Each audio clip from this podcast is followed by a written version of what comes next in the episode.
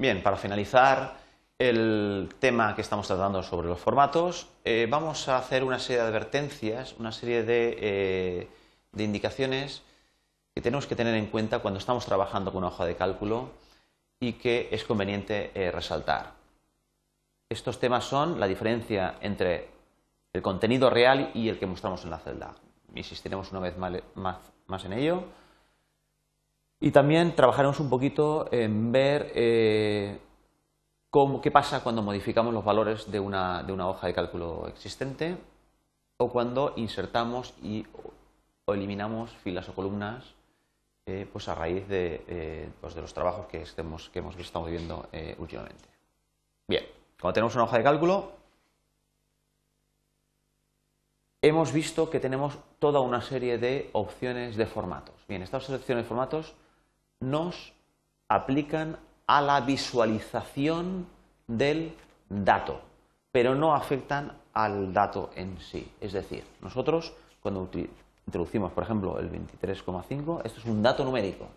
Cuando yo le doy al intro, introduce ese dato numérico en la celda y le aplica el formato que por defecto tenga el Excel en esa celda porque no tiene ningún formato definido especial.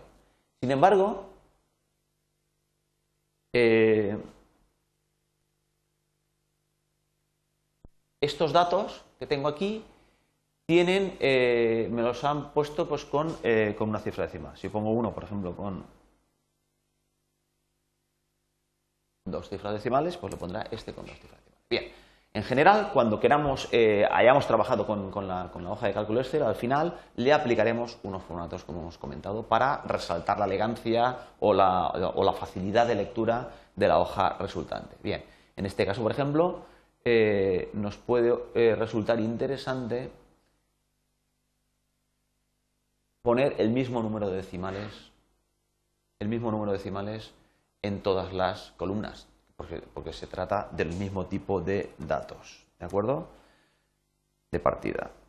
Entonces, bien, en este caso, nosotros lo que haríamos sería poner el mismo número de decimales. Pero claro, aquí tenemos dos opciones ¿ampliamos el número de decimales o disminuimos el, número de decimales? Lógicamente, si ampliamos el número de decimales, pues no vamos a tener ningún problema mayor, puesto que el 23,50 pues, eh, es lo mismo que 23,5, lógicamente, y así tenemos, tenemos visualizados todos, eh, todos, los datos exactamente. Pero podría ocurrir que el dato siguiente que hayamos obtenido en el experimento sea 24,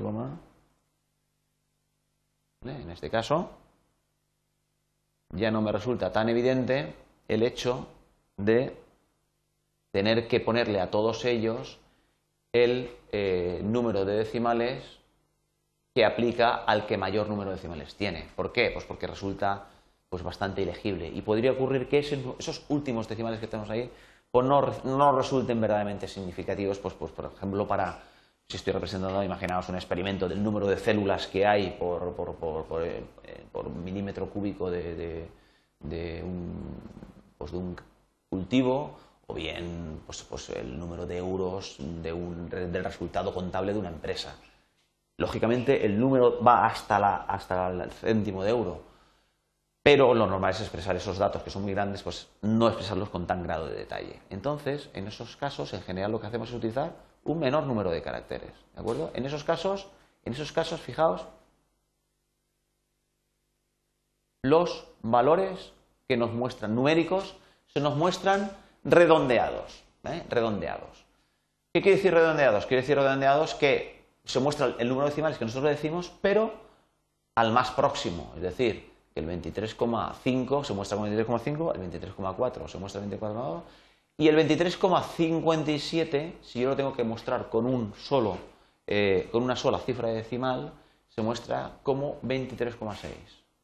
Lógicamente, el, 23,57 como valor real, si yo lo tengo que mostrar con un solo decimal, está más próximo del 23,6 que del 23,5, lógicamente. Esto resulta evidente y también para el 23, el 24,56789. Lógicamente, eso está más próximo del 24,6 que del 24,5. Bien, sin embargo, es muy importante ver que el Excel no ha redondeado el valor de esos datos. El Excel ha redondeado la visualización de esos datos.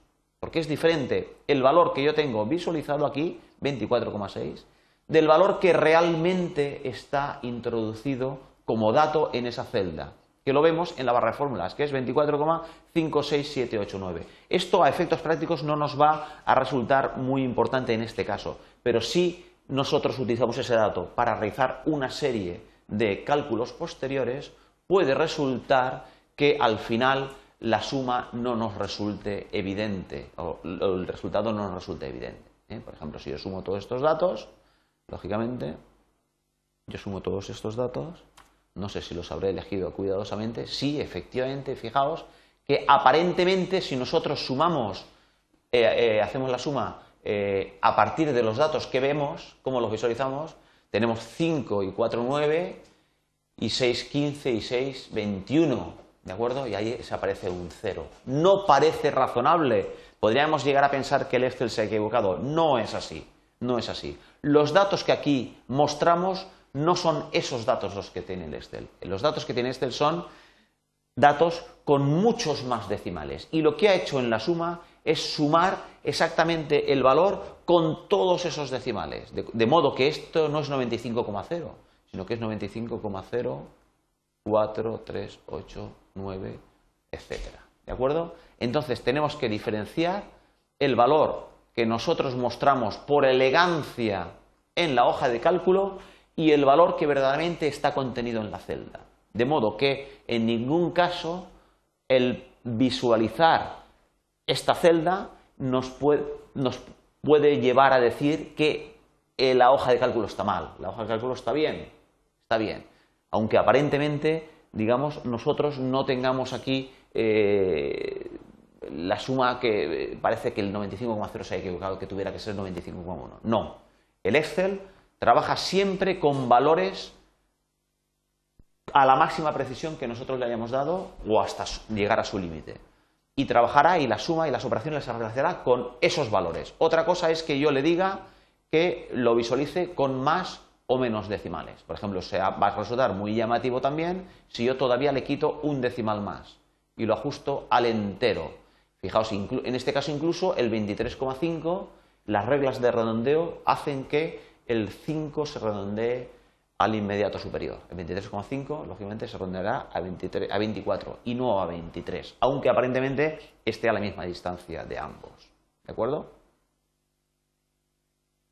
Bien, en este caso también vemos que 24 más 23 más 24 más 25, considerados como números enteros, no daría 95, ¿eh? daría probablemente 96. Eh, Bien, no es el caso, no nos puede llevar a esto a, inducir error, no nos puede llevar a decir que el Excel no sabe sumar, porque lo que hace Excel es sumar los datos con toda la precisión que tiene el dato, no con el que se muestra, porque el valor mostrado es el que nosotros nos facilite la lectura pero no es el valor real. El valor real es el valor que tiene dentro de la celda y que se muestra en la barra de fórmulas.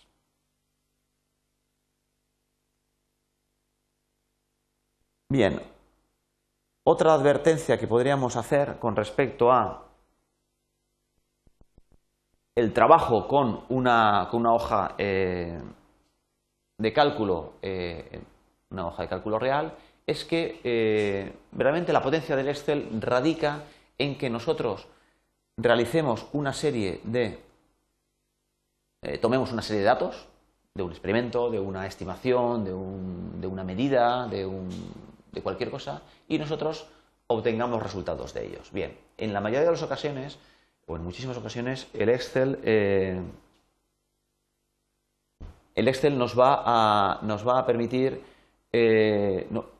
anticipar. O sea, si unos datos de estos son reales, por ejemplo, este que tiene mucha precisión, mucha precisión, pero esto es una estimación, yo creo que va a ser 23,5 el crecimiento de la empresa en el próximo mes, etcétera. Bueno, en definitiva, eh, yo puedo eh, muy fácilmente calcular este 95, no es cierto del todo, depende de los valores que eh, tenemos anteriormente, pero en cualquier momento yo puedo cambiar cualquier valor. Por ejemplo, el 24 se confirma que no es 24, sino que es 26. Lógicamente yo, esto ya lo sabe, conocemos, podemos, podemos darle un valor más, una nueva precisión cambiando, cambiando el valor que tengamos. ¿De acuerdo? Bien, el...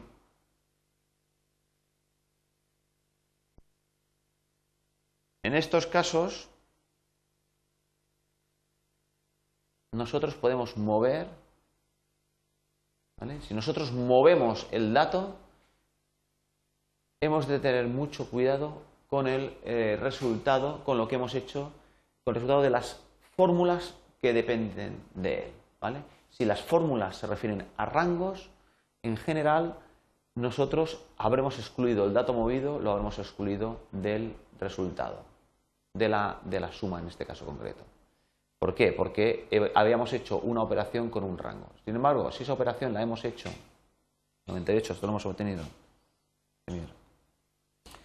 sumando con la expresión este más este más este más este, nosotros aquí estamos haciendo referencias individuales a cada una de las celdas. De modo que si nosotros esta celda la movemos a otra ubicación, la referencia que de esa celda hacía eh, cualquier expresión de la hoja de cálculo va a modificarse de la manera que es coherente eh,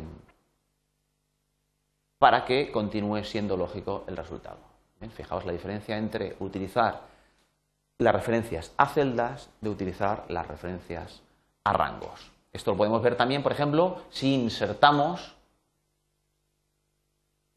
una fila entre medio de estas dos. Si insertamos una fila entre medio de estas dos, automáticamente esta fórmula hacía referencia a las celdas C3, A4, A5, A6. Si nosotros insertamos esa fila, se ha modificado las referencias para hacer referencia a los mismos valores que teníamos que hacía referencia anteriormente. Pero en estos casos ya no están en la celda A5 y A6, sino que están en la celda A6 A y A7. Bien, como hemos hecho referencia a las celdas directamente, se, al modificar la estructura de la hoja, tanto eh, eh, insertando eh, columnas o borrando, en este caso, si borráramos columna volvería a ocurrir lo mismo, por ejemplo, borramos esta columna,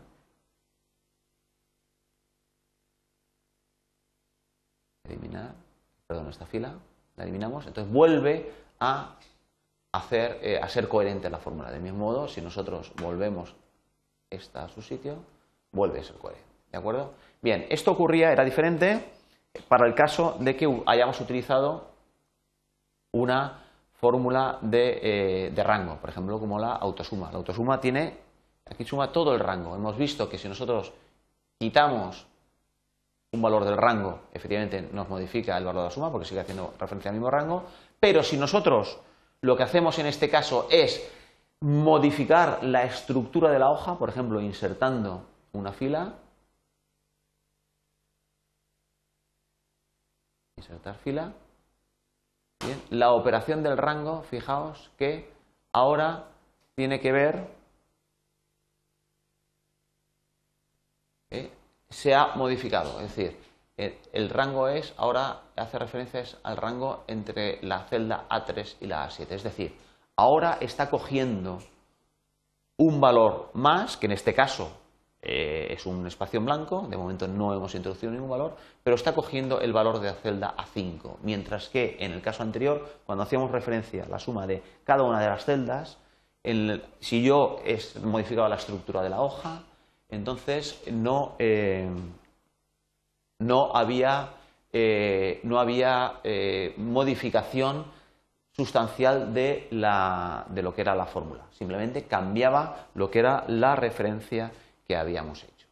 Entonces, esto lo que quiere decir es que tenemos que tener cuidado cuando modificamos la estructura de la hoja de cálculo en lo que respecta a las referencias que se hacen a, los valores que hay en la hoja de cálculo y que el comportamiento pues, puede ser diferente si nosotros la referencia las hemos hecho a los valores de a las celdas o la hemos hecho a los rangos.